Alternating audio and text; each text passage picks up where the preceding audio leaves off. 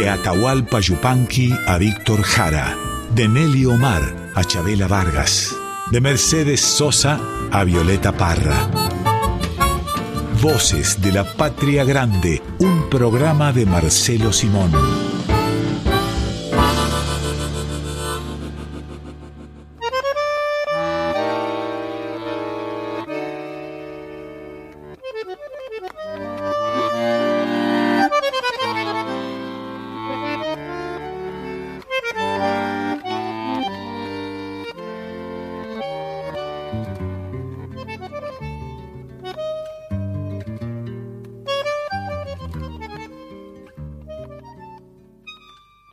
Bienvenidas, bienvenidos a Voces de la Patria Grande. Estaremos con ustedes hasta la una de la tarde hoy con un programa repleto de clásicos, Marcelo, y no estamos hablando de fútbol, no es un super clásico. Claro, bueno, la palabra clásica, este, o el adjetivo clásico y el sustantivo clásico ha sido apropiado por los futbolistas, pero existe desde mucho antes, ¿no? Desde antes de Beethoven. Hmm. Vamos a compartir hoy esta mañanita y, y, el comienzo de la tarde, pasando por el mediodía del domingo, con canciones de esas que sabemos todos y todas, los clásicos del folclore, esas canciones que tienen un montón de versiones y que ha pasado el tiempo. ¿Qué tiene que pasar en una canción para que sea un clásico? ¿El tiempo? Y no, no. No necesariamente. Aceptación, la compenetración que logra un bien cultural para ser considerado clásico. Y aunque no haya que mezclarlo con temas religiosos, hay temas, por ejemplo, en la religión con la que nos hemos criado, creo que ustedes también, este, la católica, hay algunas expresiones, algunos rezos, algunas actitudes que son clásicas del catolicismo. Y también, y yo me acuerdo, creo que eso desapareció, que cuando se daban clases que de religión, y cuando había clase de religión, los judíos, que había tres o cuatro a lo, a lo sumo en el, en el grado, tenían que irse a, este, a recibir clases de una curiosa materia que se llamaba moral.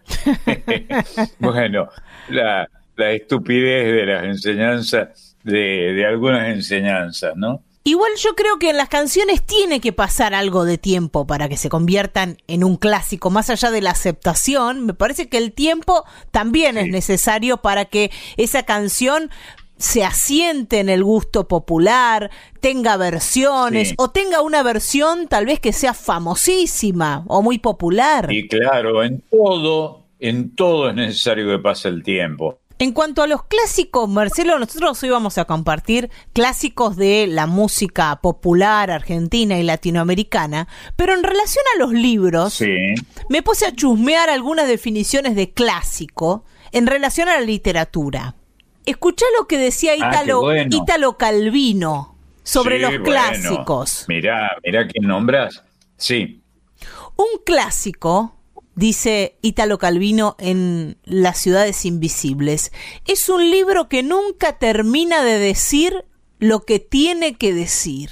Bueno, no, no creo que sea un defecto. En materia de filosofía en general, de la que entiendo poco y le espío un poco por el hombro a mi hijo que, que la estudia, eh, la estudia en la universidad, eh, la, filosofía tiene que ver con el conocimiento y la avidez del conocimiento, ¿no? Tratar de, de mirar por sobre el hombro del que está leyendo, espiar en el tranvía, este, yo he andado mucho en tranvía, que han dejado de circular hace años en la Argentina, en el tranvía había que espiar lo que leía el, el otro y se leía mucho más en los tiempos de que estoy hablando, de los que estoy hablando, que ahora, ¿no? Desgraciadamente, ahora han cesado los tranvías y libros.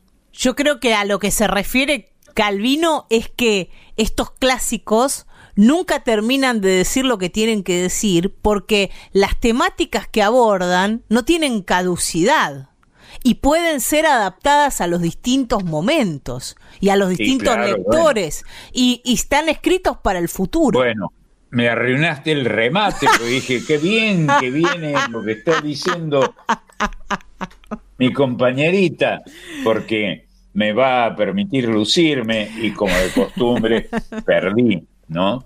Este, ¿Qué vamos a hacer? Pero es verdad, la idea de poder decir ideas diferentes, eso es también una forma de religiosidad, ¿no? No, no consagrado por, eh, por ningún culto que tenemos tantos en la Argentina. Y si yo te digo cielo arriba de Jujuy, camino a la Puna. Ay, qué lindo, qué lindo. Me voy a cantar. El cielo, el cielo sirve para dos cosas. Una menor de la tierra, que era el juego del tejo, ¿no? Que, que ustedes no deben haber jugado porque son muy chicas, que se trazaba en la vereda o en el sitio donde se lo practicara, las distintos, los distintos campos, incluidos los recreos, que había que ir, los, sí, recreo, que había que abrir las gambas, eh, había que saltar y abrir las dos, las dos este, piernas, hasta llegar al cielo, jugar al, al tejo, como le llamábamos en Córdoba, era acceder al cielo. Este, interesante. ¿El, ¿El Tejo La Rayuela, Marcelo? Sí, un gran escritor argentino cuyo nombre se me ha apiantado, escribió sobre, sobre el Tejo. Por eso te decía La Rayuela. Es el nombre de la única novela que escribió Cortázar, ¿no? Rayuela. Claro. Vos sabés que la denominación en los folclores argentinos, las denominaciones son distintas, ¿no? Y este, en Córdoba no le llamábamos rayuela, este, ni loco, le llamábamos tejo. ¿Jugamos al tejo? Vamos, jugamos al tejo, nunca la rayuela. Eso es un invento de Cortázar.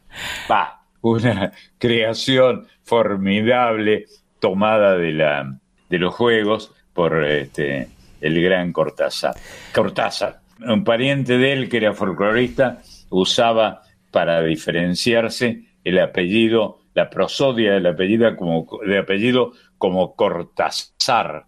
Volviendo al folclore y a los clásicos de la música popular, yo te citaba el comienzo de la samba de Lozano, del Cuchi Leguizamón y mm. Manuel Castilla. Cielo arriba de Jujuy, camino a la puna, me voy a... ¿A qué? Cantar. Flores de los tolares bailan las cholitas el carnaval.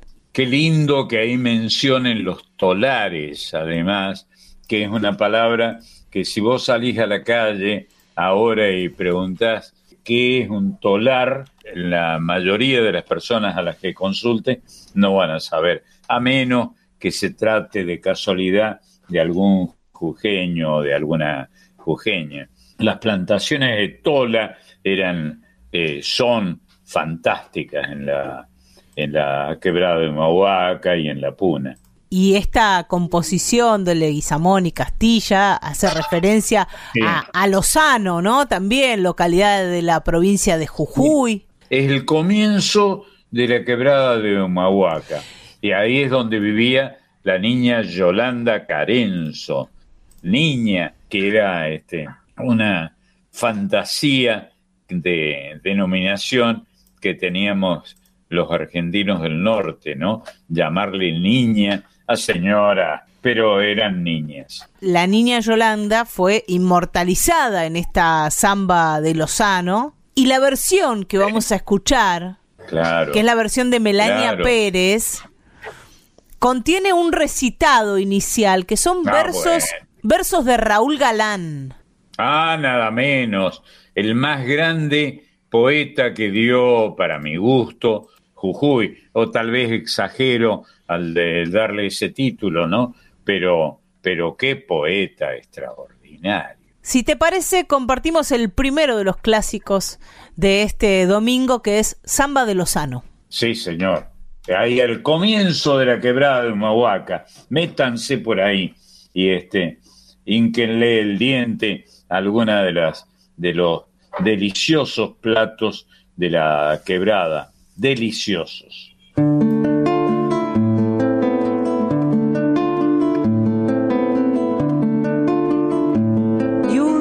de Jujuy y se le emposa el alma. Allí donde el poeta echó a andar cielo arriba y se le enredó en el alma una niña Yolanda. En ese Jujuy de los tolares, de donde viene la copla que dice, Jujuy le han puesto de nombre, debe ser cosa de Dios, que en el idioma del cielo, Jujuy se llama al amor.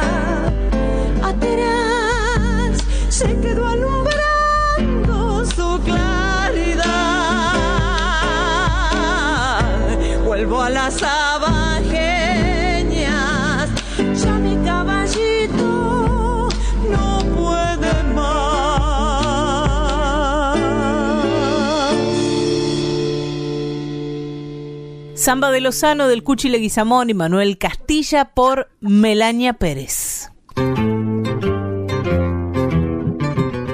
Y en este Voces de la Patria Grande de clásicos, ¿cómo no vamos a escuchar a los hermanos Ábalos? Que son todas sus composiciones y todas sus versiones son clásicos. Sí, como decía un, un chusco, a mí pescado que me gustan son los ábalos, hablando de, los, de estos cuatro o cinco hermanitos extraordinarios, grandes creadores, a partir de la impronta. Ellos trabajaron cuando eran muy chicos, este, integraron la, no me sale la palabra, la reunión eh, infantil de don Andrés Chazarreta. Sí, la compañía. Este, que tenía, compañía, perdón, compañía infantil de don Andrés Chazarreta, que era extraordinaria, muy divertida y muy linda de ver, me imagino. Yo ya los vi grandotes a todos ellos y en, nuestra radio han trabajado los hermanos Sábados. Y, y, estás nombrando a um, don Andrés Chazarreta y a los hermanos Ábalos, que tal vez sean los responsables de haber nacionalizado el folclore de Santiago del Estero, de haber desembarcado en Buenos Aires en algún momento con ese folclore para difundirlo de aquí a todo el país y al mundo. Eh, yo diría otra palabra que va a merecer seguramente correcciones, ¿no? Haber santiagueñizado el folclore, porque el folclore cuando apareció en general como espectáculo en la Argentina, puso, como en todo espectáculo y más en aquellos tiempos, puso de moda algunas eh, modalidades, eh, sí, moda, modalidad, perdón. Estilos. redundancia. Sí, y, algunas, mm, algunas modalidades, que es una palabra que se parece de moda, que yo creo que hay pocas cosas más folclóricas en la Argentina que la moda. La moda es un gran eh, anclaje del, del folclore y, y el folclore terminó siendo santiagueño, este, terminó, comenzó y terminó siendo santiagueño gracias a esos genios que fueron los hermanos Ábalos. Que en ese momento seguramente se le llamaba música criolla y había aparecido ya antes sí, de esto. No se le llamaba folclore. Folclore, palabra, una palabra moderna inventada por John Toms, un inglés, fíjate vos, que hmm. bueno, la palabra folclore es una palabra inglesa, como todos sabemos, ¿no? Saber del pueblo, eso es folclore. Y el gran folclorista en la Argentina fue don Andrés Chazarreta, de una familia notable, muchos de cuyos miembros han sido queridos amigos, admirados por mí y alguna novia también. Bueno, bien, vamos a pedirle a los hermanos Ábalos que nos salven de esta indiscreción con agitando pañuelos, pero esta confesión, confesión ha sido en realidad. La versión de Agitando Pañuelos que vamos a escuchar también es de un par de artistas santiagueños, el dúo Coplanacu, que ya son también un clásico de nuestra música popular. Sí, perfecto, que es una palabra inventada, genialmente inventada por ellos, usando una expresión, un bisílabo, copla, eh, literario, ¿no? La copla viene de la palabra cópula, con perdón de la palabreja, y eh, de esta manera hay pocas cosas que simbolicen con más tengo cuidado cuando elijo la palabra. Bueno, la digo, con más unión, con más amor este, que cópula, ¿no? Pero esta era cópula de cantada, no de otra naturaleza. Escuchamos a los Coplanacu.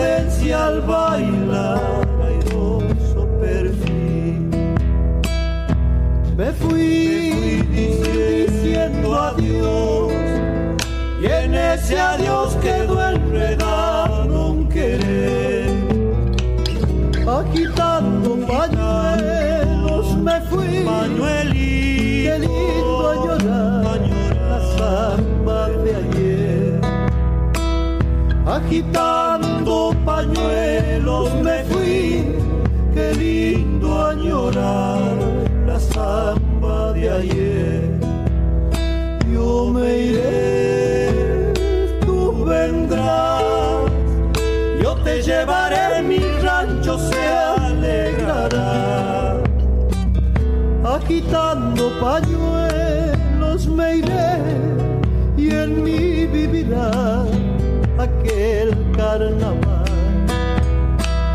Agitando pañuelos me iré, cantando esta samba.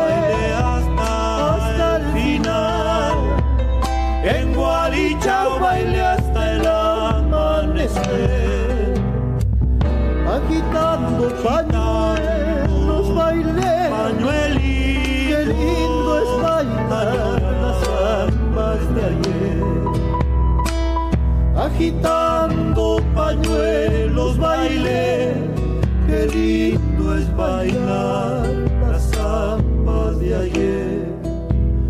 Yo me iré, tú vendrás, yo te llevaré, mi rancho se alegrará. Agitando pañuelos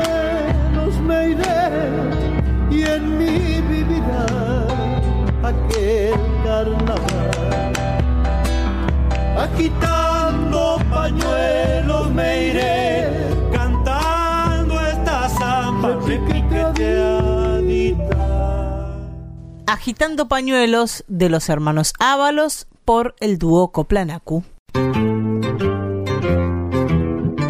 Y vamos a escuchar ahora una canción en la voz de su autora, que es Teresa Parodi. Muchas de las canciones que compuso y que compone Teresa se convierten en clásicos. Es una de las más grandes autoras que tiene la Argentina, ¿no? Y, y es bueno que, eh, para mi gusto, ¿no? Como, como hay tantos otros ejemplos, que sea una mujer a quien elegimos como la gran autora en la Argentina en materia de folclore. Vamos a escuchar a Teresa Parodi haciendo la canción que le compuso a una tejedora, cuyo nombre en esta canción es Celedonia Batista y aparece ahí un oficio, una Ah, sí. actividad tan folclórica, Marcelo, que es la de los tejedores o las tejedoras. O las teleras, que también se les llama así. Si te parece, vamos a conocer a esta telera, a esta tejedora, a Celedonia Batista.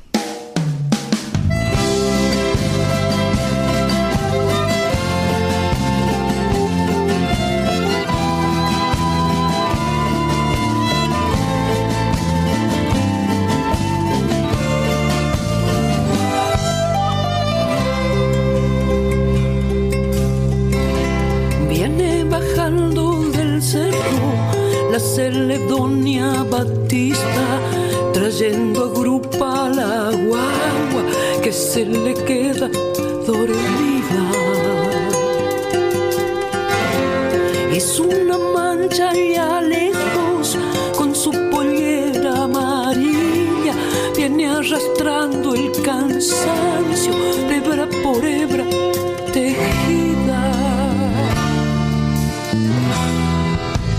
Con hilos de libertad, ay, se le doña Batista. Déjame un tiempo infinito donde no cueste la vida. Déjame un tiempo infinito donde no cueste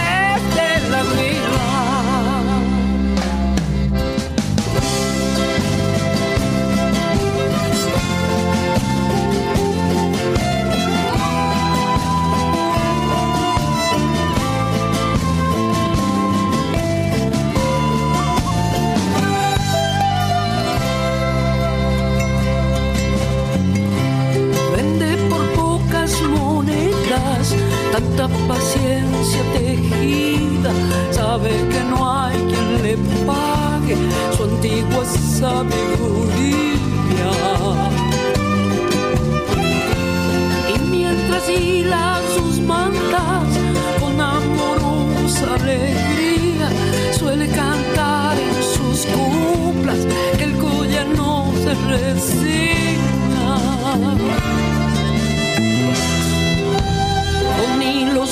Libertad, ay, se doña Batista. Déjame un tiempo infinito donde no cueste la vida. Déjame un tiempo infinito donde no cueste la vida. Déjame un tiempo infinito donde no cueste la vida.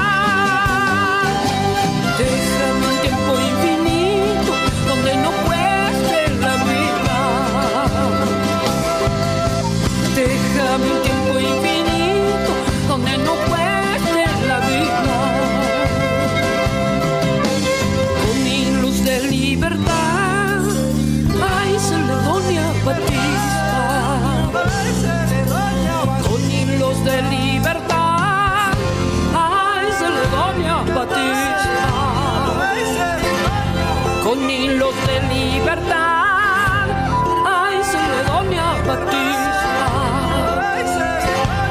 Con hilos de libertad, ay, doña Batista.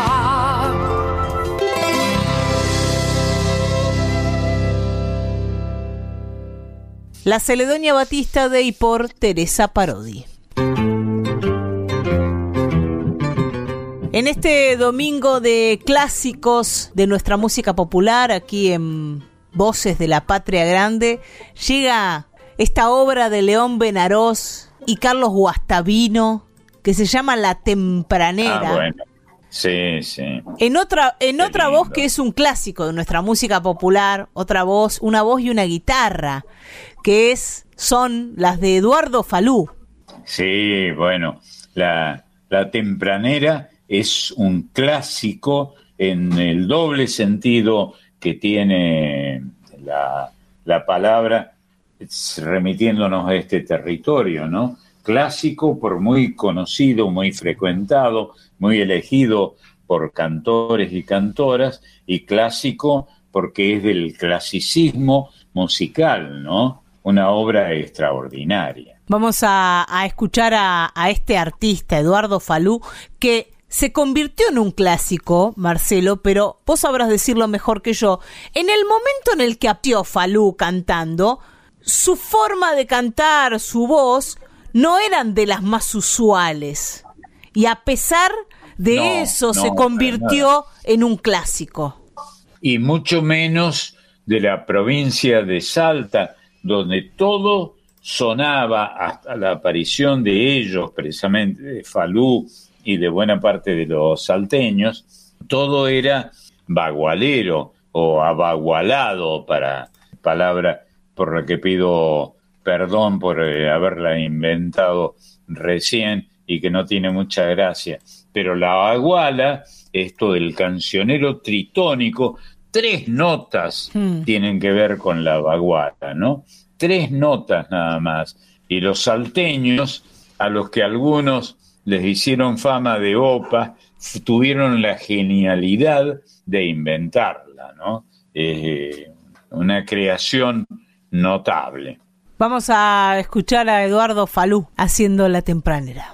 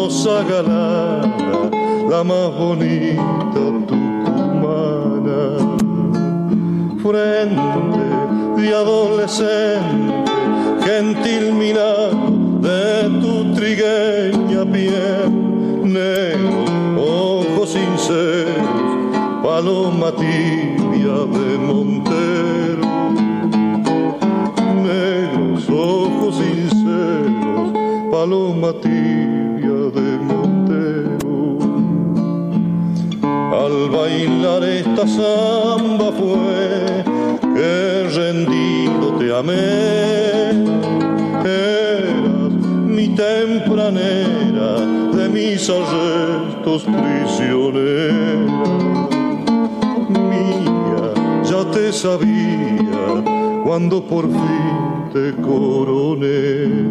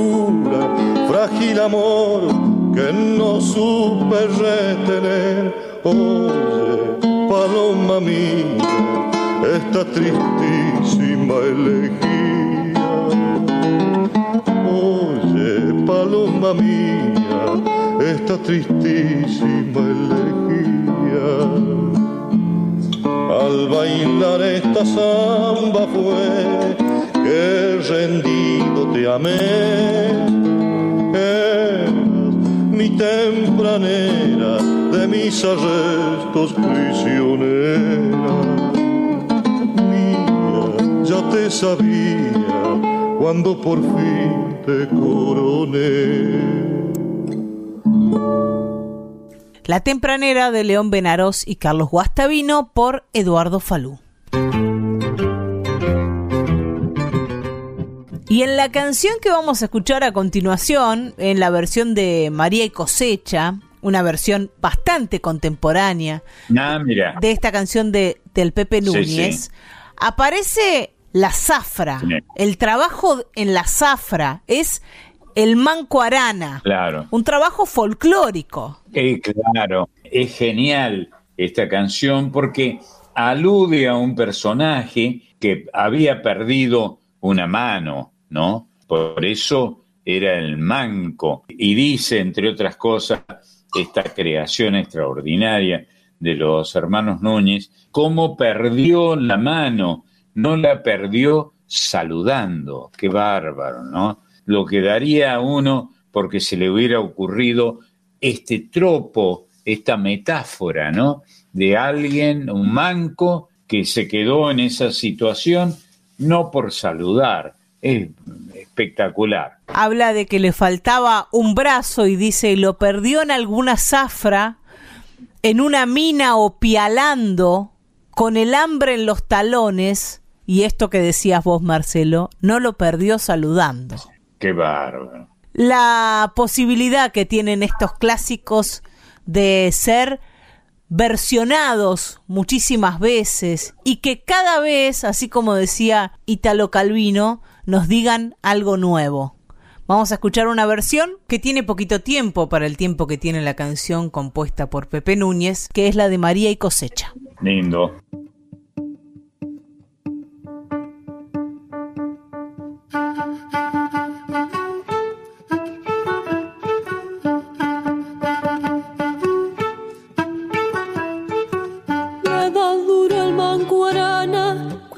Sale un trabajo y tan duro que parece que no le faltará un brazo.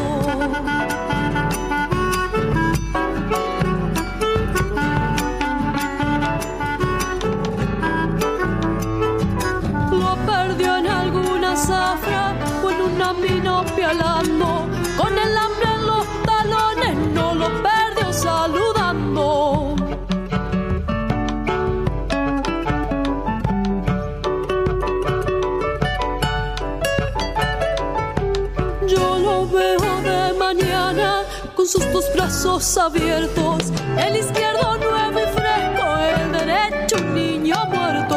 Si el descanso es puesta arriba, desde hace años para el banco, ¿cómo no llamarlo entonces con mi copla el brazo un rato?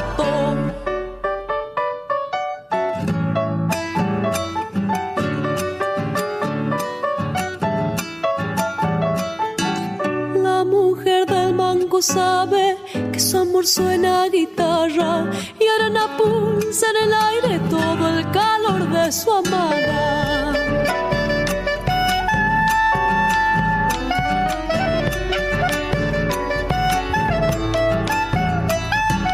Cuando un vino lo voltea, me lo imagino soñando que de pronto por las calles su brazo se alza pelando.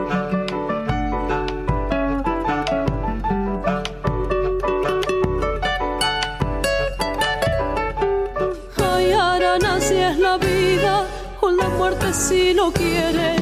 Que me deselo en arana, que por manco no se muere. Si el descanso es cuesta arriba, desde hace años para el mango.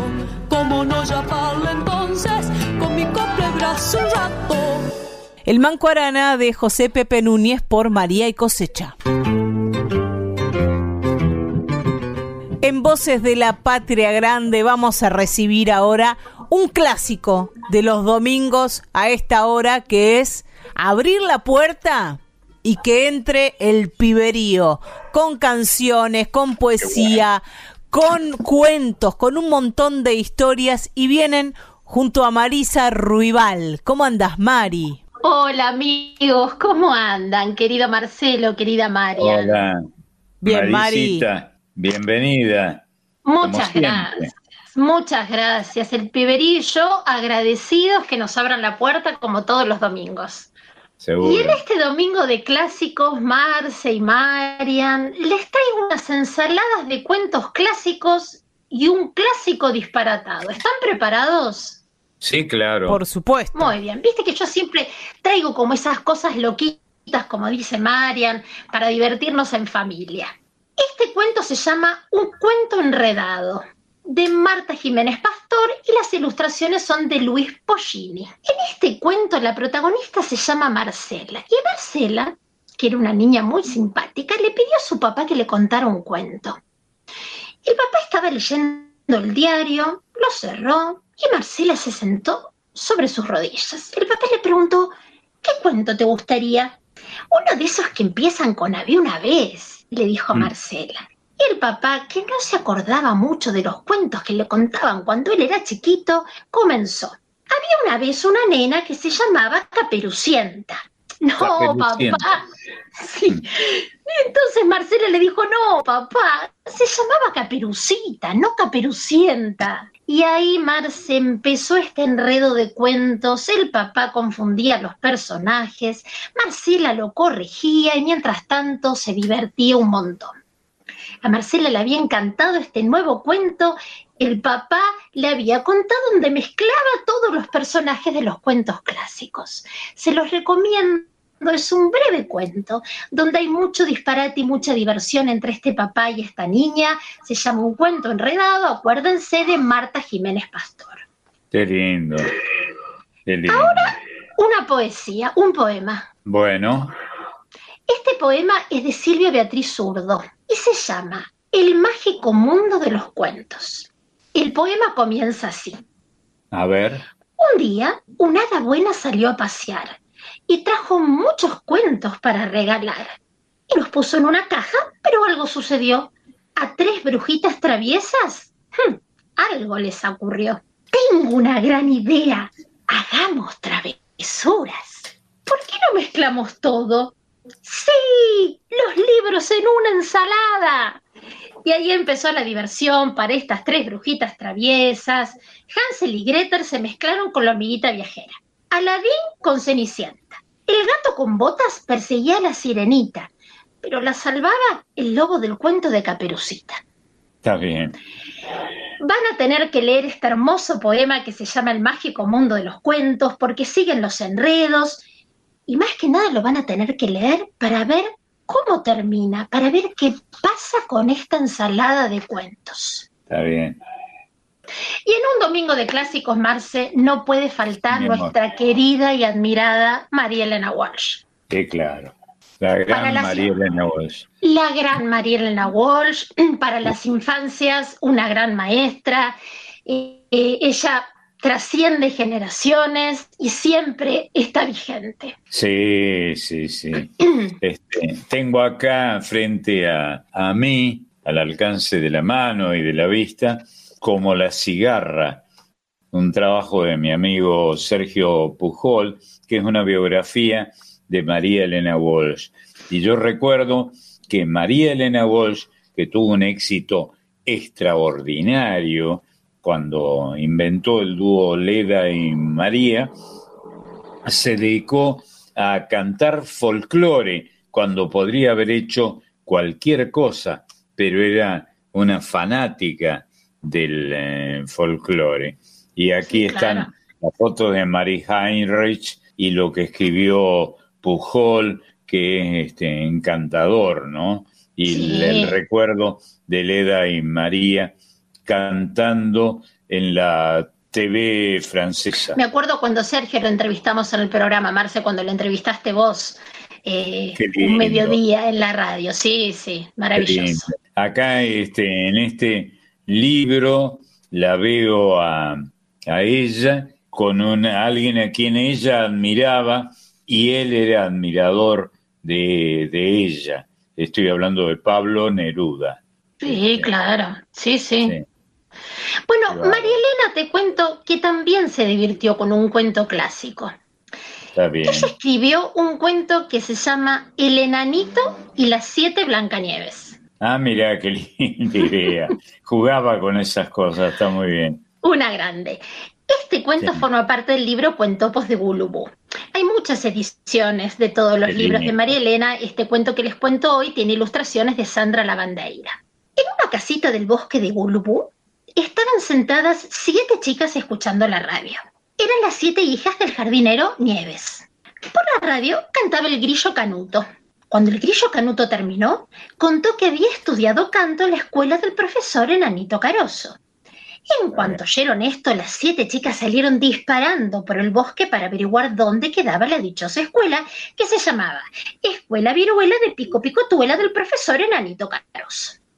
Ya en la escuela, el profesor Enanito Caroso, que tenía un hongo como escritorio, sacó un lápiz y un montón de papelitos, papeletas, papelotes y papelones y les preguntó. Nombre, Blancarucha. Apellido, Nieves. Profesión, señorita. Nombre, Blanca Chofa. Apellido, Nieves. Profesión, señorita. Y a todas las otras hermanas que se llamaban Blancarita, Blancarota, Blancarina, Blancarufa y Blanca Tula Nieves. No les voy a contar todo lo que pasa en esta mágica historia de Mariana Walsh. La tienen que leer. Pero sí les voy a contar que además de estos personajes se van a encontrar con un sapo muy sabio que se llama Seferino, que dice Ah, todo el tiempo, wow, un sapo inteligente, sabio. Su gran respuesta era esa. Se van a encontrar con un inspector de escuelas del bosque de Gulubú que también era enanito, pero más grande, es decir, enanote. Y en la escuela viruela de Pico Pico Tuela, además de grillos que estudian canto, hay arañas que estudian tejido y ranas que aprenden natación. Mira, no es un libro para leer, Marce. Qué lindo, qué lindo. Búsquenlo, por favor, les pido, El enanito y las siete Blancanieves. Pero te quiero leer el final de esta historia porque María Elena la termina así. Si ustedes alguna vez se encuentran detrás de un árbol o detrás de cualquier cosa a un inspector enanote y sabiondo que les dice que no es posible que existan un enanito y siete Blancanieves, o que no es posible que exista cualquier otra cosa linda, ustedes pueden contestarle, sí señor, existe en el bosque de Gulubú. Así termina este cuento con esta pluma magnífica de María Elena que siempre me emociona, siempre me, me da alegría el corazón narrarla, recordarla. Seguro. Bueno, fue una admirada argentina de las más eh, geniales. Y a mí hace poco me preguntaron quién, eh, a quién consideraba yo, no porque tuviera importancia, que, que yo le elige, elija eh, la personalidad más grande de la literatura que hemos tenido en la Argentina. Y yo dije María Elena Walsh. Y lo Y yo- creo, ¿eh? Sí, yo coincido Lo con creo. vos, Marce, ¿eh? Yo Sí, coincido sí. con vos. Bueno, y me voy con una canción como hago siempre, pero en este domingo de clásicos un poco lógicos y muy mezclados, me despido con Bailecito del Viento. Ah, qué lindo. La historia de Vicente Cuentacuentos, que con el viento se le volaron los relatos que llevaba bajo su sombrero y se le mezclaron todos. Qué El viento linda se lle- línea. Sí, porque sabés que Marce, el viento se llevó su sombrero lleno de cuentos. Una parte de la canción dice, giraban las ideas en remolino, mareando las historias entre el polvillo. Así que en este, en este domingo de clásicos un poco mareados, me voy con Bailecito del Viento, que de- es de Ruth Guillar y Daniela Ranallo. Lo van a interpretar Canticuénticos, este reconocido grupo musical santafesino Seguro. que acompaña a las infancias desde el año 2008. Eh, este tema forma parte del disco Canticuénticos Embrujados, que es del año 2009. Y aparte, si quieren, pueden entrar a la página web de Canticuénticos y ahí encuentran todas las partituras para descargarlas gratuitamente y poder interpretar estos bellos temas de la banda Canticuénticos. Bueno, ayudemos a Vicente Cuentacuentos, ¿les parece? Manos a la obra. Un beso, Me despido. diosa. Me despido, gracias Marce, los quiero mucho, les mando un abrazo enorme y nos encontramos el próximo domingo para Hasta seguir domingo. compartiendo historias y canciones. Hasta Beso gigante. El abrazo es para Marisa Ruibal, que ha pasado por Voces de la Patria Grande.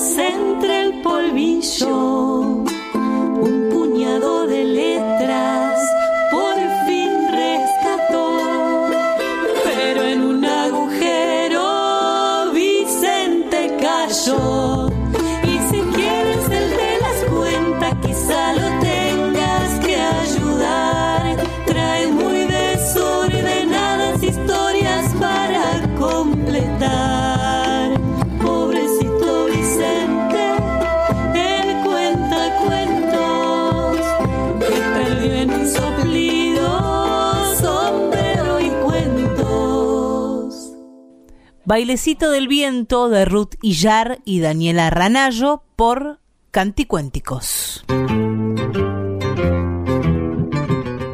Marcelo, si te parece, en esta mañanita, mediodía de clásicos, vamos a repasar la lista de compañeros y compañeras que hacemos Voces de la Patria Grande. ¿Qué te parece? Sí, por favor. Pedro Patzer es el encargado de plantearnos cada domingo un tema, proponernos jugar alrededor de un El- tema y escuchar músicas que tiene que ver con eso. El ideólogo del programa. Exactamente. Marisa Ruibal es la productora de Voces de la Patria Grande y además recién ustedes la escucharon con la columna de las infancias.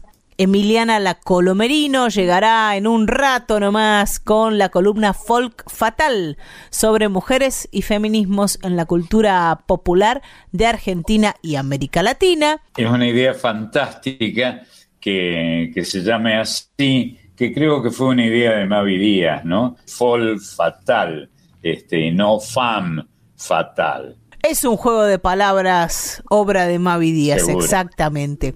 Y tenemos nuestro equipo artístico técnico, Diego Rosato, por un lado, que es quien se encarga de editar este programa que se emite grabado, que nosotras y nosotros grabamos en la semana en nuestras casas, y Diego es quien convierte todo en un programa de radio para llegar a sus casas cada domingo.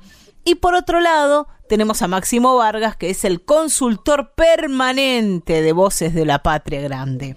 Y Está además bien. invitamos a la audiencia a que nos busque en las redes sociales. Estamos en Facebook e Instagram como Marcelo Simón Voces de la Patria Grande. Ahí, a través de esas redes, podemos comunicarnos. Y por otro lado, se pueden bajar la aplicación de Radio Nacional a sus celulares. ¿Qué implica eso, Marcelo?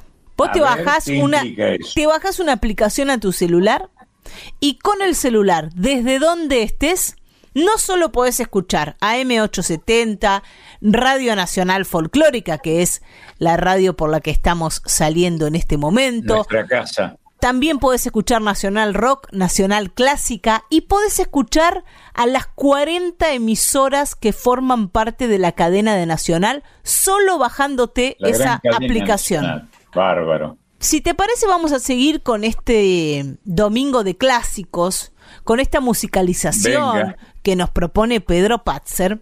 Y nos vamos a ir para San Luis, para Villa Mercedes, donde dicen Ah, bueno. que hay una calle que tiene una sola vereda, una vereda sola. Igual que vos sabés que con qué esa, esa cuequita maravillosa de la calle Angosta tiene lo mismo que la Fundación eh, Mitológica de Buenos Aires, que escribió Jorge Luis Borges. Una retrata una calle que tiene una vereda sola. La, la calle aquella de la Fundación Mítica o Mitológica de Buenos Aires tenía una vereda sola, igual que la calle Angosta. como la calle Angosta que no solo tiene una vereda sola, sino que tiene un festival también que se hace claro. en, en esa mítica localidad de Villa Mercedes. Y tiene una- unos boliches que son inmortales. Y que han sido inmortalizados además en esta canción. Tradicionales boliches, Don Manuel y los Miranda. Qué lindo. Qué lindo. Y ahí están los descendientes de don Manuel y los Miranda que, que siguen manteniendo esos boliches, ¿no? Linda palabra, boliche, que no sé por qué le pusieron boliches a los boliches, si no se juega a los bolos allí, ¿no? Pero bueno, ya quedó este, para siempre inmortalizado el, este almacén de campo que es el boliche en la tradición argentina. Una obra de tu admiradísimo José Zavala, esta calle angosta que vamos a escuchar en Eh, segundos claro. nomás. Claro, un tipo encantador, el dueño de la sonrisa más espectacular, más, más fuerte que ha tenido el folclore en todos los tiempos, Zabalita. Y además representando la tradición de la música cuyana, que hoy, que, que vos comentabas que en algún momento se santiagueñizó la música, el folclore, la música criolla, con eh, los hermanos Ábalos y con don Andrés Chazarreta. La música cuyana ya estaba en el repertorio de Gardel, por ejemplo. Sí, claro, muy bien, Pebeta, muy bien. Ya Gardel cantaba música cuyana. Y de Gardel a Rally Barrio Nuevo vamos a compartir el clásico de la música cuyana. Por supuesto, Gardel no grabó La Calle Angosta porque no existía, pero sí Claro. hizo canciones en este estilo tan propio, guitarrístico y de cantar y rítmico de, de la región de Cuyo. Venga.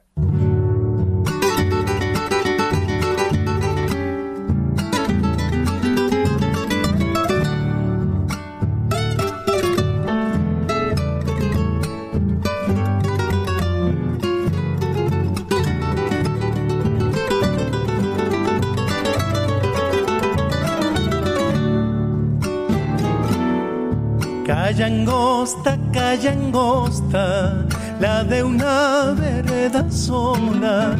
Calle angosta, calle angosta, la de una vereda sola. Yo te canto porque siempre estarás en mi memoria. Yo te canto porque siempre estarás en mi memoria. La calle más humilde de mi tierra mercedina, que en los álamos comienzas y en el molino terminas, que en los álamos comienzas y en el molino terminas.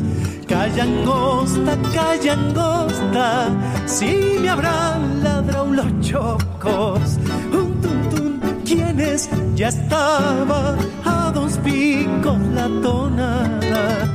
Calle angosta, calle angosta, la de una vereda sola.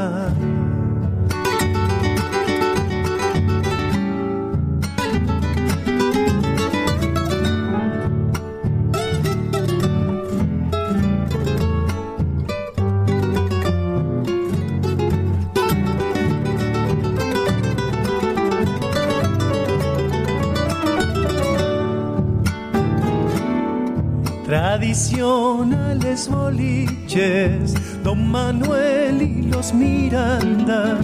Tradicionales boliches, Don Manuel y los Miranda.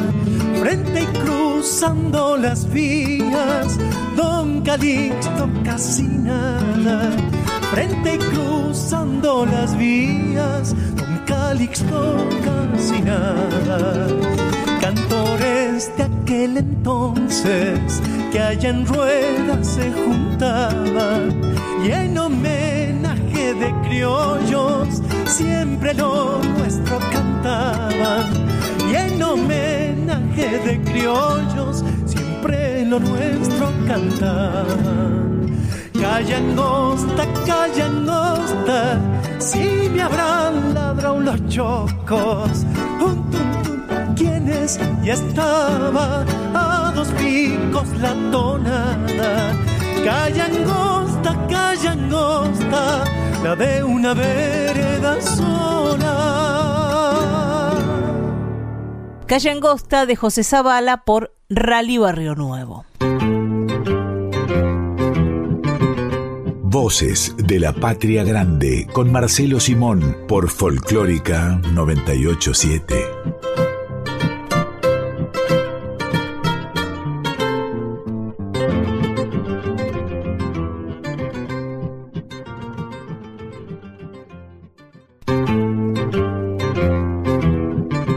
Estás escuchando a Marcelo Simón en Voces de la Patria Grande.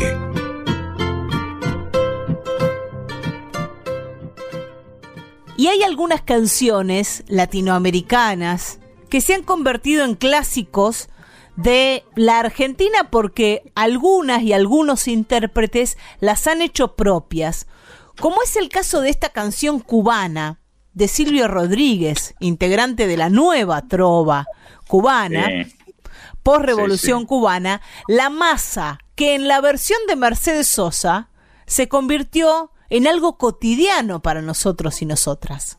Sí, sí, fue un éxito latinoamericano, ¿no? Esta versión. Si te parece, vamos a escuchar la versión de Mercedes de La Masa. Venga, dale.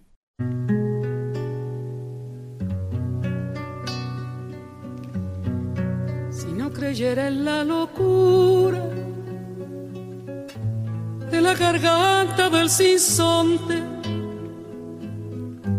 si no creyera que en el monte se esconde el trino y la pavura, si no creyera en la balanza, en la razón del equilibrio, si no creyera en el delirio, si no creyera en la esperanza si no creyera en lo que agencio, si no creyera en mi camino,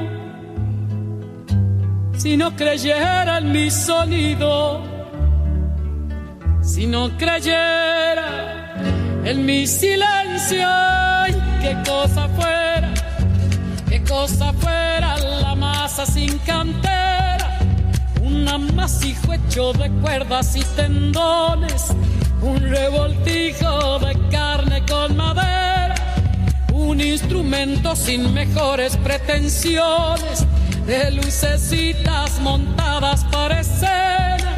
Qué cosa fuera corazón, qué cosa fuera, qué cosa fuera la masa sin cantera, un testaferro del traidor de los aplausos, un servidor de pasado en copa nueva. Un eternizador de dioses del ocaso, júbilo hervido con trapo y lentejuela. Qué cosa fuera, corazón, qué cosa fuera, qué cosa fuera, amasa sin cantera.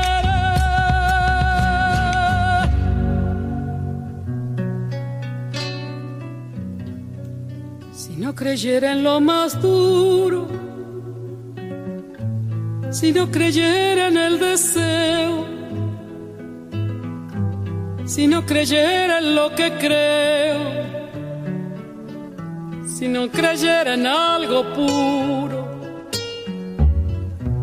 si no creyera en cada herida, si no creyera en lo que rompe, si no creyera en lo que esconde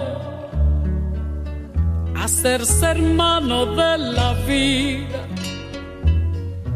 Si no creyera en quien me escucha, si no creyera en lo que duele, si no creyera en lo que quede, si no creyera en lo que lucha, qué cosa fuera, qué cosa fuera la masa sin cantar un amasijo hecho de cuerdas y tendones, un revoltijo de carne con madera, un instrumento sin mejores pretensiones, de lucecitas montadas para escena. Qué cosa fuera, corazón, qué cosa fuera, qué cosa fuera la masa sin cantera.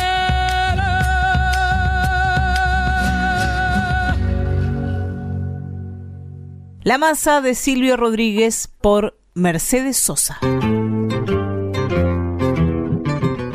Y en esta tarde, ya tarde de clásicos, Marcelo, yo voy a traer un clásico del tango, pero no es ni el choclo, ni la comparsita, ni uno, ni grisel. Está bien. Es un clásico compuesto mucho más acá en el tiempo, pero es una canción que ya tiene más de 50 años y que Ah, mira. en el momento en que se estrenó causó una conmoción, no solo esta canción, sino otras que hicieron la dupla de Astor Piazzolla y Horacio Ferrer. En este caso estoy hablando de Chiquilín de Bachín. Sí, claro. Yo lo conocí, lo traté al chiquirín de Bachín, que era ya un, una de ella, un hombre grande, ¿no? Pero lo conocí cuando era chiquilín, ¿no? Cuando lo bautizó Horacio Ferrer tan acertadamente de esta manera, ¿no? Y hablé muchas veces con él y le hice algún reportaje, como, como deben haberle hecho tantos, ¿no? Este, seguro. El chiquilín del que hablas y del que habla esta canción se llama Pablo Alberto González o Pablito González. Así es. Pablito. Y la canción en la que quedó inmortalizado fue incluida en un simple. ¿Te acuerdas los discos chiquitos de vinilo, Marcelo, que traían un tema de un lado y otro del otro? Sí. Los simples este, y los extended play, que eran dos canciones. Dos y dos, exactamente. Estos eran los discos más chiquitos, los simples. En el año 1969 sale este disco donde de un lado estaba la balada para un loco, del lado A, y del lado B Chiquilín de Bachín. Qué bárbaro. En la voz de Amelita Baltar, por supuesto, que fue la voz que encarnó este repertorio nuevo que empezaron a hacer Sí. Piazzolla y Ferrer en colaboración. Amelita, eh, entre otros méritos encantadores que tiene, es que, que es una actriz. Siempre fue, eh, tuvo una gran capacidad para actuar, Amelita, que vivía en pleno centro de Buenos Aires, en Barrio Norte. Y Amelita estuvo cumpliendo años hace muy poco. Eso nos da el indicio también, Marcelo, es que se viene tu cumpleaños porque ustedes cumplen con poquito tiempo de, de diferencia. Sí, sí, ya está, está al caer. está bien. está bien. Este, este Eh, chiquilín de Bachín, que es un personaje de la vida real, Bachín era un boliche, donde un boliche, a Era ver, un- es un boliche. sentido amplio, era un restaurante donde iban a comer, ¿no? Dicho en un sentido Sí. amplio, Y boliche. se iba a comer. Y ahí, ahí iba Horacio Ferrer. Contó el protagonista de, de este tango, Pablo Alberto González, que Sí. Ferrer llegaba con, con Goyeneche y otros artistas a Bachín, a ese restaurante a comer, y lo invitaban a él a sentarse. Él estaba, como cuenta el tango, vendiendo rosas por las mesas, porque a eso se dedicaba este chico. Claro. Sí, no las vendía, no las vendía. Con, eh, con algunas palabras las exhibía de a una, regalándosela a la chica que estaba acompañada por un varón, seguramente. Y el varón, ¿qué querés que haga? Le daba este, mucho más que, que lo que le hubiera dado si se la vendía. ¿Entendés? Este, lindo, linda historia. Pablo Alberto González, el chiquilín, nació en Bursaco, cuenta él un poco por casualidad, porque su mamá había Sí. ido a visitar a una tía y rompió bolsa ahí en esa visita y bueno, y ahí llegó él. Y eran los años 60, el, el momento de su nacimiento, y con su mamá, María Elena, y su padrastro, y sus dos hermanos, vivían en un hotel, pensión, en retiro, que se llamaba Pedrito, en Leandro Alem, entre Paraguay y Charcas. ¿Cómo se llamaba? Pedrito. Pedrito. Cuenta No me que empezó abriendo puertas en los taxis, de los taxis, las puertas de los taxis a cambio de propina, y después Sí, salieron a ofrecer estas flores por los restaurantes del Bajo. El Imperial, Dorá, Tronío, El Imperial, Dorá, sí, sí, sí, sí. Los boliches ha cambiado ese panorama en el centro porteño, pero, pero existió, desde luego. Pablito iba con su mamá a ofrecer esas flores, luego la mamá volvía al hotel a acostar a su hijo y hacía la limpieza de algunos de esos bares. Así comenzaron ofreciendo las flores. Al tiempo, contó él en alguna entrevista, fuimos subiendo por corrientes hasta Callao, dice el chiquilín. Sí, Había muchos restaurantes para la gente que salía de los teatros. La Tablita, Los Inmortales, Arturito, sí, Edelweiss. claro. Se llenaban, ¿eh? Se llenaban todos esos boliches. La zona de, de los restaurantes o de las salidas van cambiando Sí, según sí. las épocas. Cuenta que caían a eso de las Sí. 11 de la noche, ofreciendo rosas, pensamientos, violetas, pero sobre todo ramitos de tres rosas. Por eso Ferrer Claro. dice, baleame con tres rosas que duelan a cuenta del hambre es que no te entendí. una genialidad de Horacio, ¿no? Baleame con tres rosas que, que duelan, ¿cómo es que dice? A cuenta del hambre que no te entendí, chiquilín. Es una genialidad, una genialidad, ¿no? Como para que este, se avergüence el que alguna vez seguramente dijo, pero deja de molestar, pibe. Cuenta el chiquilín que mm, Lindo. le gustaba quedarse más tiempo en Bachín. eh, ahí por lo general se encontraba con Horacio Ferrer, como conté antes con el polaco Goyeneche, con Astor Piazzolla. Ferrer cuenta, se ponía a componer temas, a escribir letras en los manteles de papel de las mesas. Los conoció en 1968, cuando tenía nueve años, el chiquilín. Dice, a Astor, como viajaba por todo el mundo, no lo veía tan seguido, pero Horacio sí. Con el tiempo fue como el padre que no tuve. Al salir a la venta Chiquilín de. Bachín, Horacio cayó a la pieza de la pensión con tortas y bebidas para toda la familia. Y cuando lo estrenó en el Teatro Regina, también nos invitaron. El público se levantó para aplaudirme.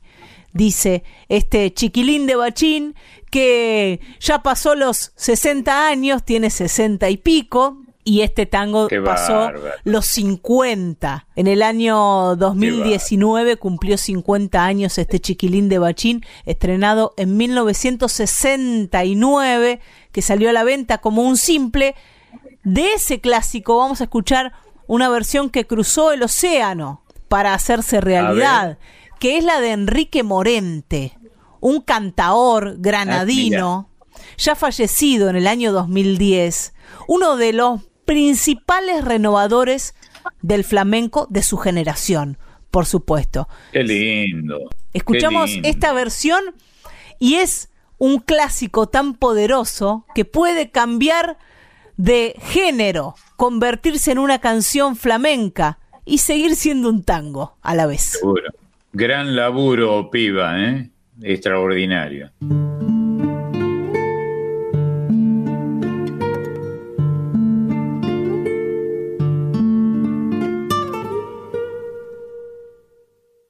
Por la noche, cara sucia de angelito de blue jean, vende rosa por la mesa del boliche de bachín. Si la luna brilla sobre la parrilla,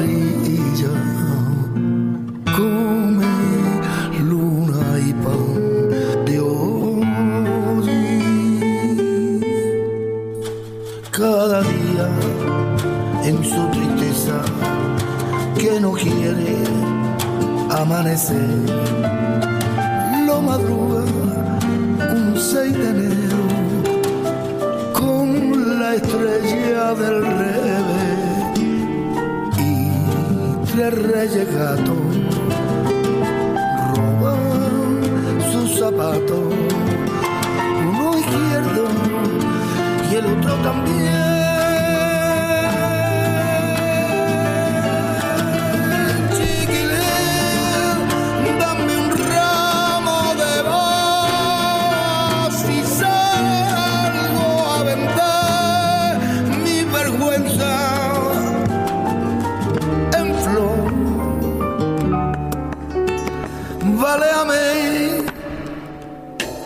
Con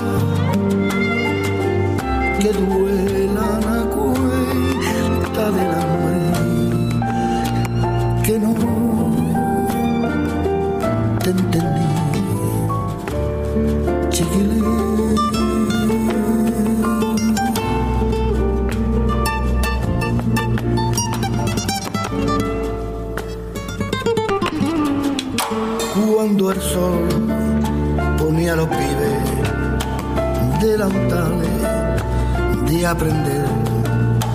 El aprender cuánto cero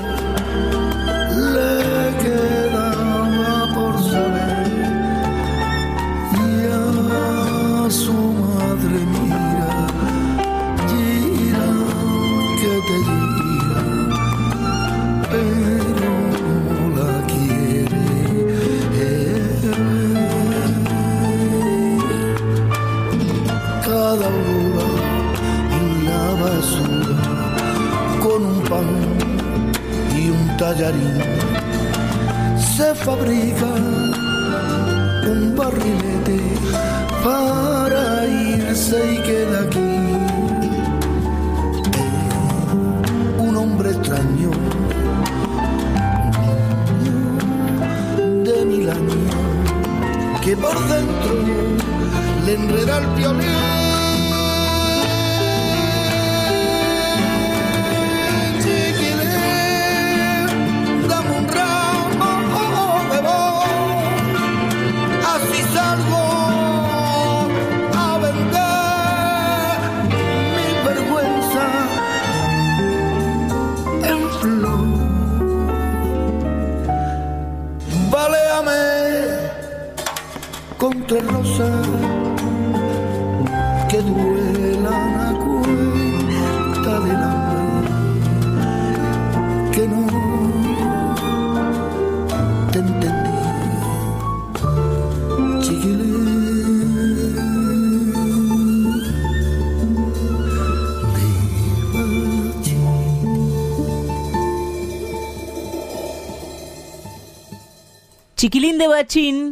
de Piazzola y Ferrer por Enrique Morente.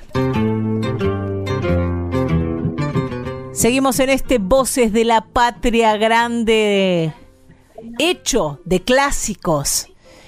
Y este clásico que vamos a escuchar ahora, yo sé que te gusta, Marcelo, y que te gusta el personaje que traen los chalchaleros en esta versión, que es el cochero de plaza, al que le escribió Hilario Sí, Cuadros. Claro. Y claro, la canción más popular que en algún momento tuvo Salta era el cocherito, este, eh, un canto al, eh, a los que manejan, ¿cómo es que se llama eh, el, El- coche de plaza? el Mateo. como le llamó Discépolo. Y era este, extraordinario. El folclore de Salta se hizo popularísimo en todo el país este, gracias a esta canción, mucho antes de que ganara eh, popularidad la López Pereira y tantas canciones, y dúo salteño y tanta cosa tan buena, pero, pero estas piezas contribuyeron a, a darle una entidad este, extraordinaria. Y hablando de clásicos, ¿no? Porque tenemos canciones que, so- que son clásicos, pero hay artistas, agrupaciones que se han convertido en clásicos, como los chalchaleros, que todo lo chalchalerizan. Sí, sí, claro. Todo pianísimo y fortísimo.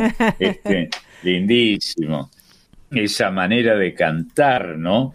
Que le dio una popularidad extraordinaria a este grupo que todos hemos admirado y querido muchísimo, ¿no? Muchísimo. Vamos a escucharlos haciendo Cochero de Plaza.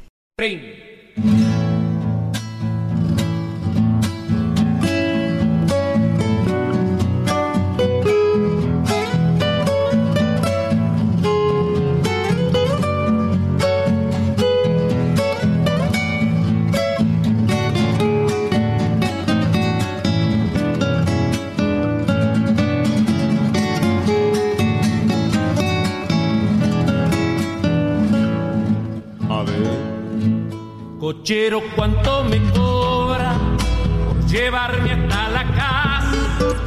Cochero, ¿cuánto me cobra por llevarme hasta la casa? De mi comadre Paulina que vive en la vereda alta.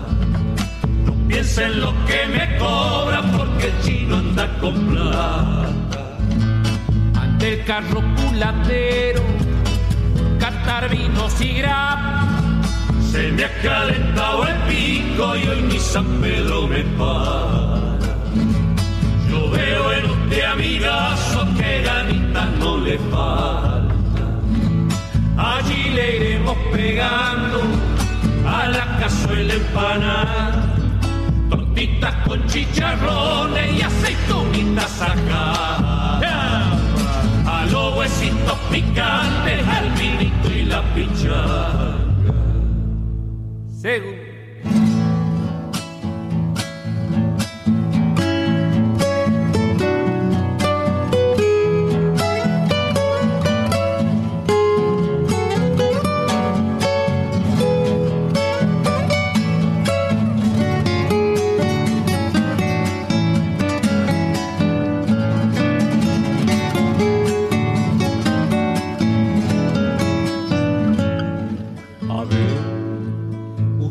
Lleva cochero, ya vive a 20 cuadros. Usted me lleva cochero, ya vive a 20 cuadros. Tiene un par de ojitos pardos que cuando miran atrapa. Si usted gusta acompañarme, no es tan larga la distancia. Bailaremos unas cuestas y cantaremos con algunos cogollitos y a dúo si me acompaña. Para don Ramos Romero de bigotera y polaina. ¿Qué le parece cochero? Palabra cumplimentar. Bajé pronto la capota y hasta que yo diga va. Con requinte y con guitarra y hasta la vaquita echada. Cochero de Plaza de Hilario Cuadros por Los Chalchaleros. En Voces de la Patria Grande recibimos a la columna Folk Fatal que viene de la mano de nuestra compañera Emiliana Merino, la Colo. ¿Cómo andas, Colo? Hola Marian, hola, hola a todo el equipo. ¿Cómo andan ahí Marisa y, y Marcelo? ¿Cómo andás? ¿Cómo te va, Emiliana? Este, nuestra ovejita preferida, este, nuestra Merino. Claro, soy, no soy la, oveja negra, soy la oveja colorada en mi caso, lo cual es peor. Más complicado todavía de sobrellevar. Está bien. Está bien. Bueno, hoy les traje a una mm, artista muy poco difundida su historia, porque en verdad no se conoce demasiado sobre ella, y es Marta Mendicute. Yo ah, sé que claro. la Yo idea sí. hoy... Yo la conocí a ella y a su hija Ah, sí. hace mucho tiempo, sí. Ah, mira qué hace bueno. mucho tiempo. Una mujer encantadora, encantadora, una gran creadora, una autora notable que innovó sin salirse del cauce, ¿no?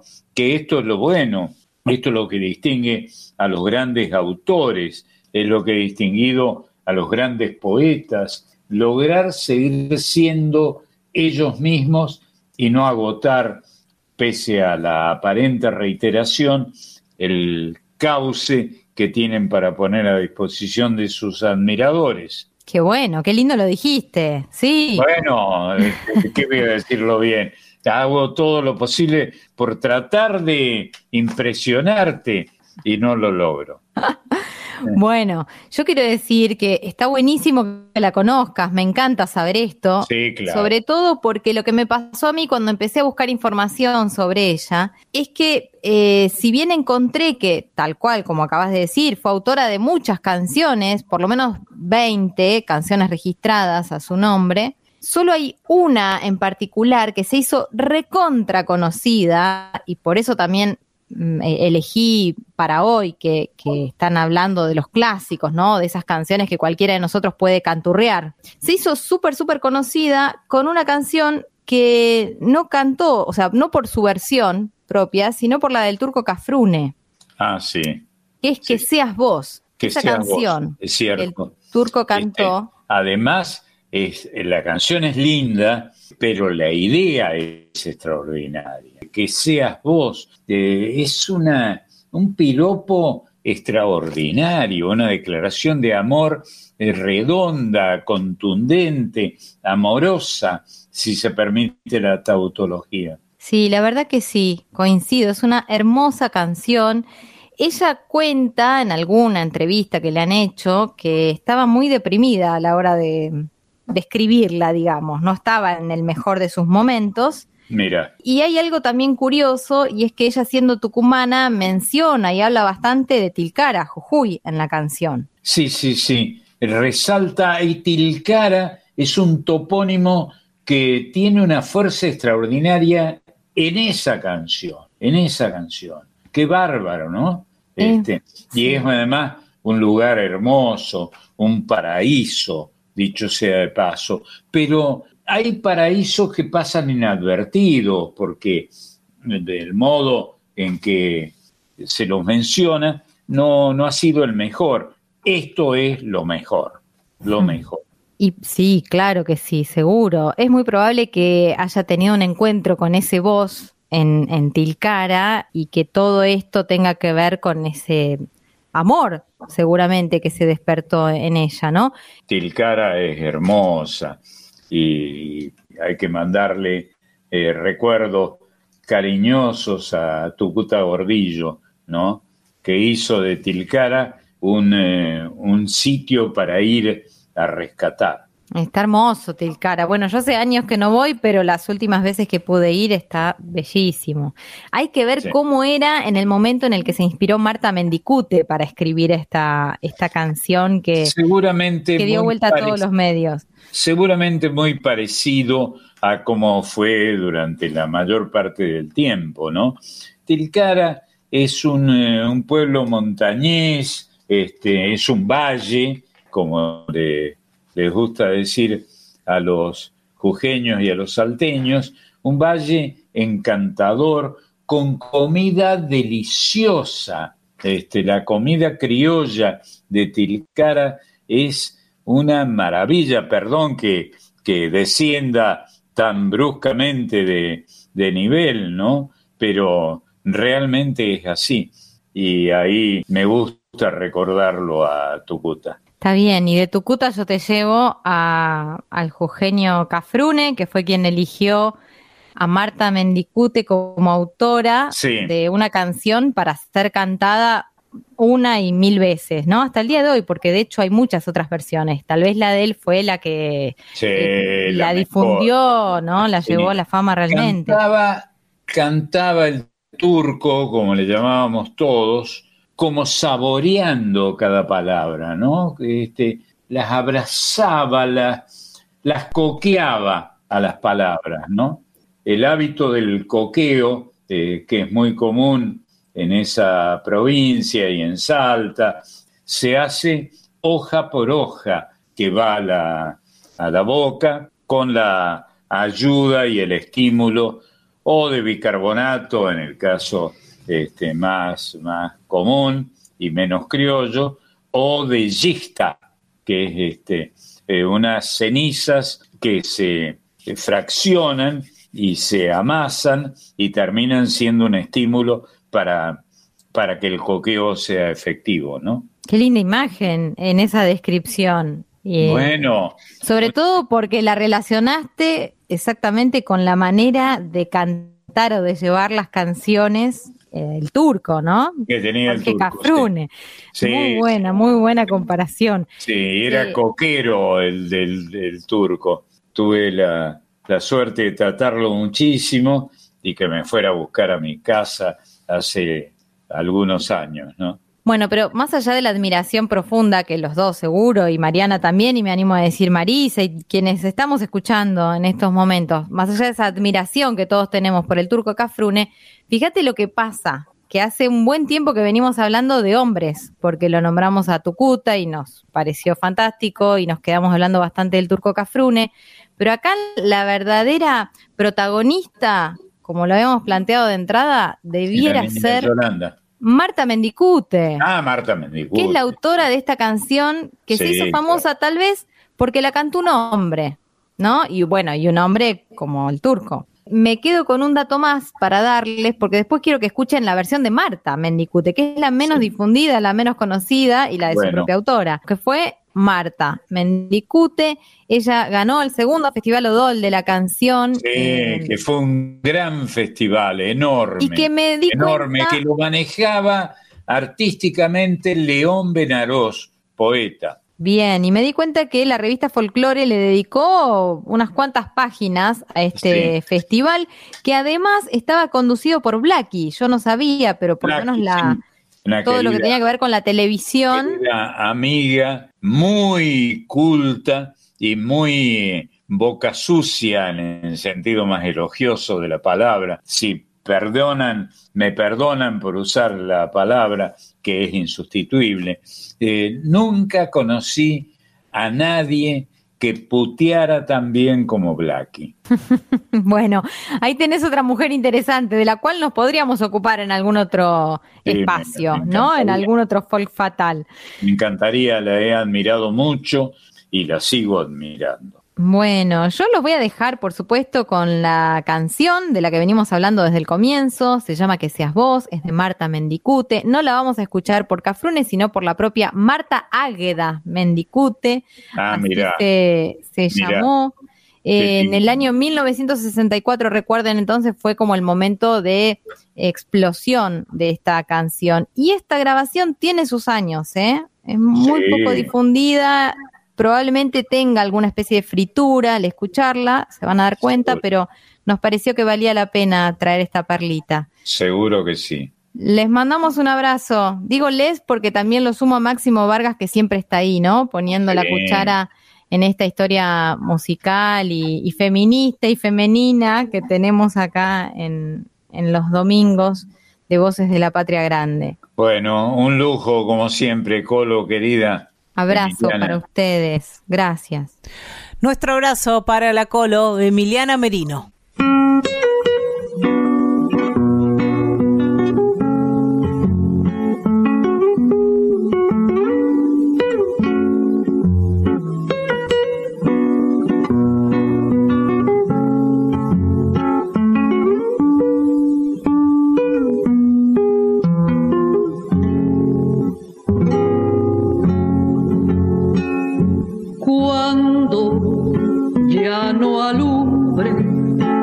El candil aristo de mi corazón, volvete a mi tierra, llévate mis coplas y cántalas vos. Volvete a mi tierra, llévate mis coplas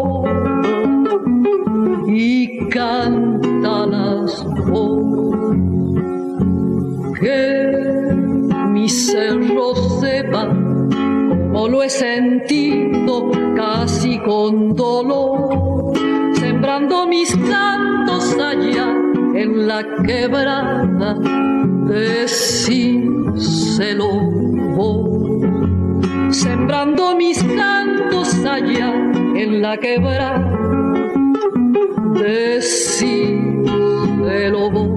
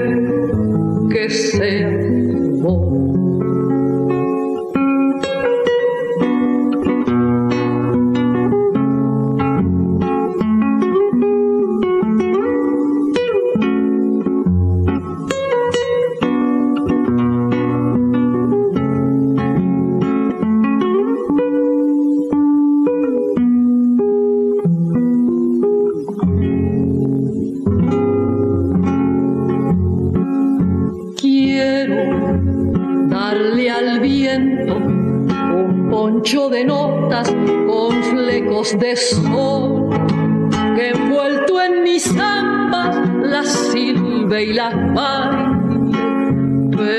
Pedíselo vos, que envuelto en mis zambas la silbe y la baile.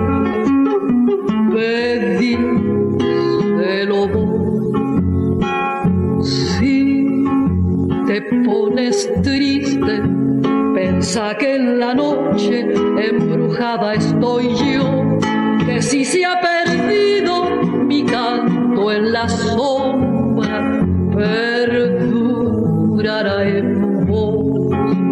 Que si se ha perdido mi canto en la sombra,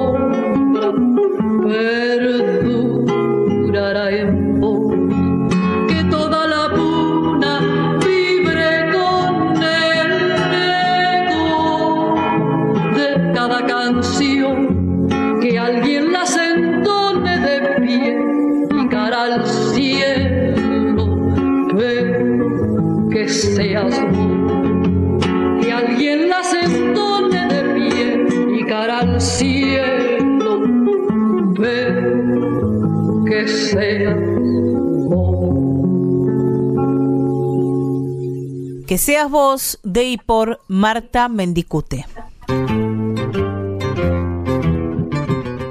Y en este domingo de clásicos, Marcelo, vamos a seguir recorriendo estas canciones que mm, nos propone Pedro Patzer para este Seguro. domingo, ya a la tardecita, mediodía. Debe haber muchas y muchos que están por almorzar o en eso. Linda idea. Que hacer también, eh, además de comer algo de vez en cuando, hacer que Pedro Patzer este, hable, que tiene tanto para decir, tantas ideas tan luminosas, este joven creador de la radio, hijo de también de un difusor de la radio. Él nació en estos claustros radiales, digamos, que son este, los sitios donde se ventilan ideas en nombre de la comunicación. Mira, cuando nos da pelota, Marcelo, lo tenemos por acá. Así que en breve seguramente volvamos a tener a Pedro Patzer, que es de esta casa, que es parte de este equipo y que habla Sí. también con sus propuestas de cada domingo. Sí, a mí me gusta mucho la idea, la he expresado más de una vez, de los que han nacido en la radio. Y este es el caso de Pedro, porque su padre fue un, un gran comunicador también, ¿no? Este, de modo que un gran creador también eh, del trabajo cotidiano. Operador técnico de radio. Sí, claro. Bueno, tenemos mucha, mucho respeto por los operadores técnicos. Vamos a compartir Bueno. ahora un clásico de la música de la Patagonia. Ah, bueno, Aquí aparecen como autores Marcelo Berbel y Milton Aguilar. Y se trata de Quimei Neuquén. Ah, bueno. Es un saludo, un vocativo elogioso, como son- suelen ser los, los vocativos, a esa provincia que es un universo, ¿no? El Neuquén, la provincia Capicúa, por la forma en que se escribe. La versión que vamos a escuchar de Quimei Neuquén es la clásica versión de José Larralde, pero tiene un agregado. Larralde admiraba mucho a Verbel, y admira seguramente. Y quienes miran series tal vez hayan escuchado esta versión en una serie muy famosa que se llama Breaking Bad, Ah, sí, sí. cuya escenografía no es una escenografía, es un espacio natural, pero cuyo contexto es muy distinto al de la Patagonia, Argentina, porque sucede en Estados Unidos. Pero en esa Sí, serie bárbaro. se incluye en una toma donde aparece un lugar bastante desértico, se incluye una versión de Kimei Neuquén con la voz de José Larralde, remixada por un DJ. Está bien. Por las dudas te interrumpo. Dale. Decí que es un DJ. Un DJ originalmente es alguien que pasa música, pero también es alguien que trabaja sobre algunas canciones y las modifica con algunos instrumentos procesados electrónicamente. Bueno, Ustedes van a escuchar que esta versión no es igual a la original porque está intervenida por este DJ, DJ que se llama Pedro. Canale, pero que se hace llamar Chancha Vía Circuito, es productor, es compositor y trabaja dentro de la música electrónica, no solo es DJ, sino que procesa y hace nuevas creaciones sobre Bueno. algunas obras ya escritas, como en este caso, y ya grabadas. Bueno, esta es la labor, la enorme, a veces ciclopia, labor, pero de mucha originalidad y de contundencia que tienen los creadores en este medio, en la radiofonía, por ejemplo. Esta versión aparece, como decíamos, en Breaking Bad, así como em, Santa Olalla hizo música para películas norteamericanas donde aparece un instrumento tan andino y tan latinoamericano como el ronroco y ese sonido parece hecho para esa escena y está hecho para esa escena, pero son músicas que culturalmente son bastante distintas de las obras que van a musicalizar. Bueno, en este caso pasa algo parecido. Ese choque entre la voz de Larralde y este Kimei Neuquén y la imagen desértica de Estados Unidos resulta en algo artístico, en un toque artístico dentro de esta serie que se llama Breaking Bad. Qué bueno.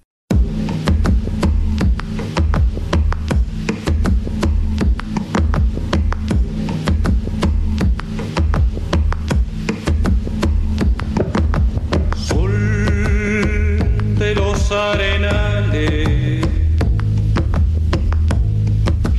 sangre del bravo Saigüenque,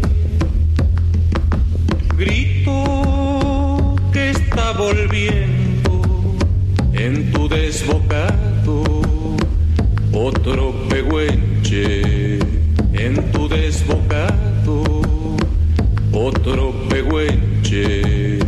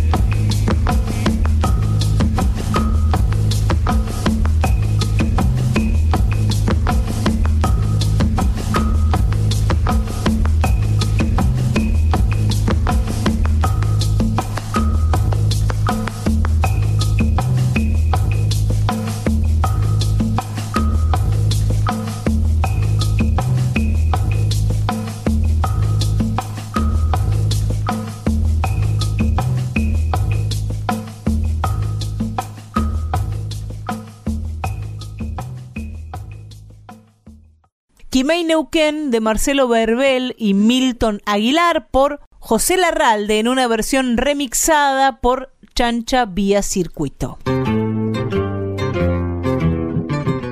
Y en la despedida, Marcelo, de este domingo de clásicos, nos vamos a volver para Cuyo para escuchar sus guitarras, para escuchar sus voces, para escuchar al dúo Orozco Barrientos y Lindo. desearles a todas y todos que se puedan tomar un vinito en este mediodía. el mejor vino del mundo, que buena parte de, de ese sabor viene de Mendoza, aunque tenemos vino hasta en Laguna Larga, en Córdoba, donde eh, para que crezca la uva tenés que hacer parrales con mucho esfuerzo.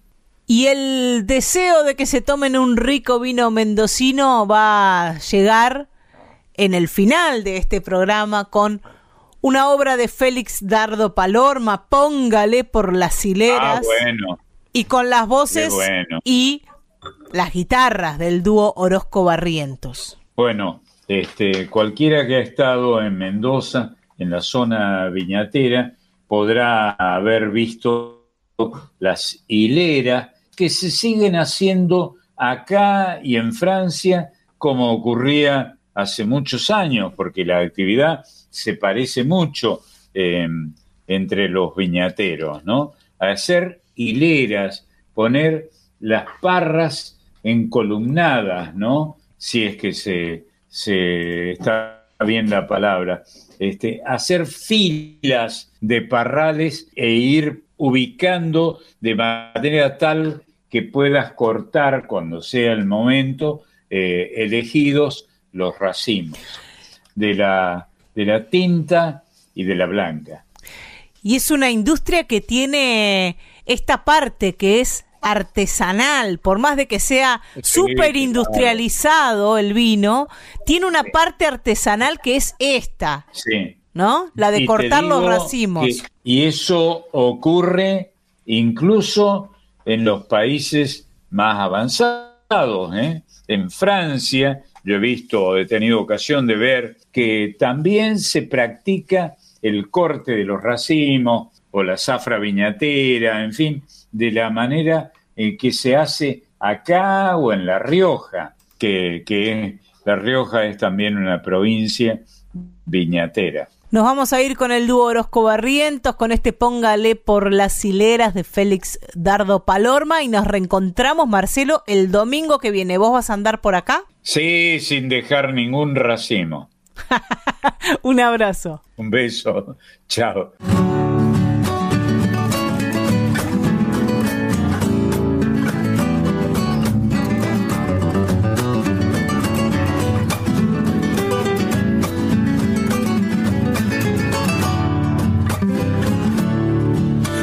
El tiempo de cosecha. Qué lindo se pone el pago para el tiempo de cosecha. Qué lindo se pone el pago. Hay un brillo de chapecas en los ojos del paisano. Hay un brillo de chapecas en los ojos del paisano, yendo y en el carro de la viña a la bodega, siempre un racimo de encargo de la blanca o de la negra, siempre un racimo de encargo de la blanca o de la negra. Póngale por las hileras sin dejar ningún racimo. Hay que llenar la bodega, ya se está acabando el vino. Y hay que llenar la bodega, ya se está acabando el vino.